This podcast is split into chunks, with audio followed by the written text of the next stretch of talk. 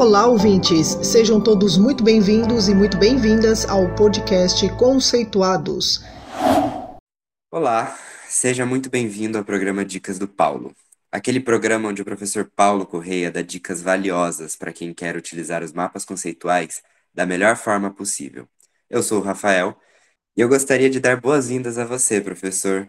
Muito obrigado pela participação e o aceite em topar conversar com a gente mais uma vez aqui. Olá, Rafael. Olá, equipe do Conceituados e você, ouvinte do nosso podcast. É sempre uma alegria estar aqui para compartilhar um pouco da minha experiência com os mapas conceituais. Vamos lá. Professor, é, devido à nossa experiência com mapeamento conceitual, nós ouvimos muitas dúvidas e tabus das pessoas que são novatas na área. Uma desses, um desses tabus é que os mapas não são compatíveis com o ensino infantil. Como nós podemos repensar essa afirmação? Existe literatura sobre isso? Olha, Rafael, é, essa é uma pergunta muito boa, porque o grande desafio que as pessoas às vezes imaginam é de fazer mapas conceituais com as crianças no ensino infantil, considerando que elas ainda talvez não sejam plenamente alfabetizadas, né? Então, a partir deste ponto de vista, é legítimo né, que os professores tenham essa dúvida, tipo, como é que eu vou fazer um mapa conceitual com os meus alunos se eles ainda não aprenderam a escrever? Né? Como é que eu faço isso? Ou é possível fazer isso no ensino infantil, na educação infantil, ou eu vou ter que esperar o período da alfabetização chegar para que a partir é, do momento da alfabetização eu consiga né, trabalhar os mapas conceituais com os meus alunos já no início do, da educação fundamental, do ensino fundamental. Olha, eu vi uma vez um trabalho super interessante nas conferências internacionais de mapas conceituais, onde os pesquisadores e a professora envolvida, eles respondem a essa dúvida, a esse tabu, de uma maneira muito elegante. O trabalho, basicamente, ele consistia em fazer um mapa conceitual sobre um rio que passava perto da escola. Então, os professores, eles pegaram os alunos da educação infantil e fizeram um pequeno estudo do meio e foram explorar esse rio que era perto da escola. E nessa atividade exploratória, os alunos deveriam coletar materiais no rio. Então, eles tinham que ir buscando, né, observando o, o que chamava atenção no rio e coletando esses materiais. E os professores reuniram esses materiais e levaram todos eles para a sala de aula. Né? Numa aula subsequente, os professores né, sentaram com esses alunos numa grande roda e esses materiais foram expostos novamente aos alunos. E os professores pediram para que esses alunos falassem sobre os materiais. E o que foi interessante é que, a partir daquilo que os alunos falavam e contavam sobre os materiais, eles foram fazendo ligações com barbantes. Então, os objetos coletados no rio pelos próprios alunos faziam, às vezes, do, dos conceitos no mapa conceitual. E o barbante fazia, às vezes, da ligação entre esses conceitos, e como todos eles ainda não eram alfabetizados, então eles discutiam e conversavam a respeito das relações entre os objetos. Essa experiência foi tão marcante que até hoje eu me lembro dela toda vez que eu tenho que pensar sobre a possibilidade ou não de usar mapas conceituais com alunos que ainda não foram alfabetizados. E eu fiquei plenamente convencido que é possível sim, com essa criatividade demonstrada por esse grupo de professores e pesquisadores. A gente pode trabalhar com objetos que os alunos têm familiaridade, e a partir da conversa que a gente estabelece com os alunos, a gente pode e fazendo essas relações entre os objetos com barbante, e o discurso que eles vão expressando dão conta de revelar a relação entre os conceitos. Essa foi uma ideia super legal e acho que vale muito a pena todos aqueles nossos ouvintes que trabalham em educação infantil tentar fazer algo desse jeito. Eu tenho certeza que os alunos vão se engajar muito nesse tipo de atividade. Olha, eu achei isso bastante interessante. E sobre isso exatamente, nós conversamos no episódio passado sobre a adição de hiperlinks, imagens e sites no nosso mapa conceitual. Eu gostaria de saber se essa se a adição desses elementos poderia ser relevante e lúdico na aprendizagem das crianças. Eu acho que pode sim, a depender do conteúdo que esses hiperlinks vão conter.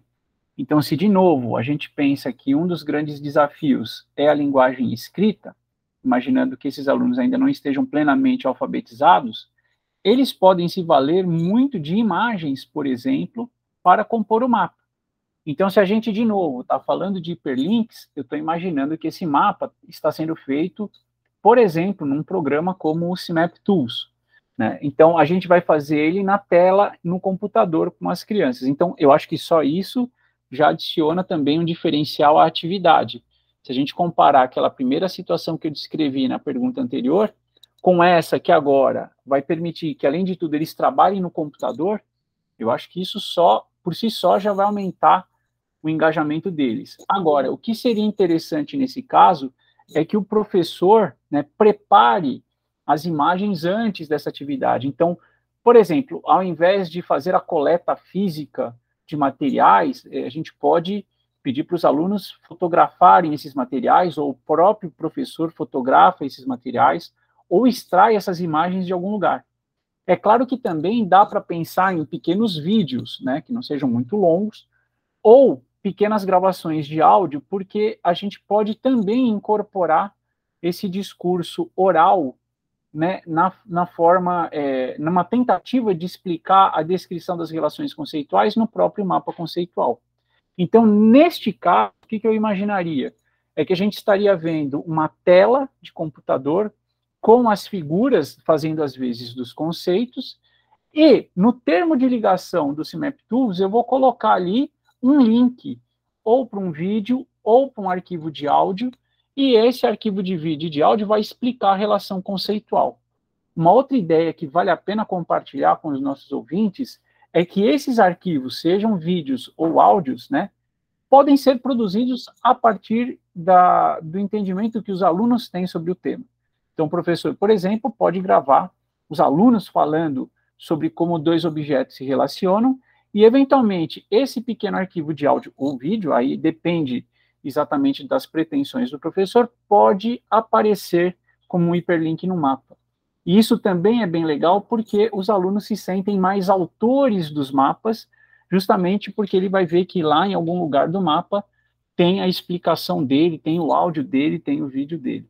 Então, é claro que a, as possibilidades de juntar a ludicidade que você mencionou com essas ferramentas tecnológicas são super interessantes e, novamente, eu digo, eu tenho certeza que os alunos da educação infantil e do fundamental, do início do fundamental, eles vão se engajar demais nesse tipo de atividade.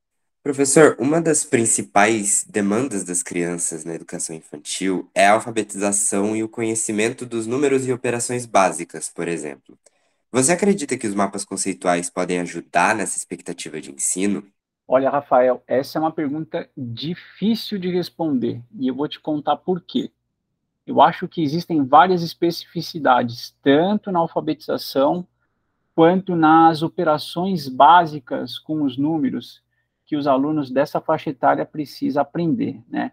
Então, eu com a minha experiência, sobretudo com alunos do ensino superior, eu fico numa, numa condição muito desfavorável para falar qualquer coisa mais específica sobre esse tema.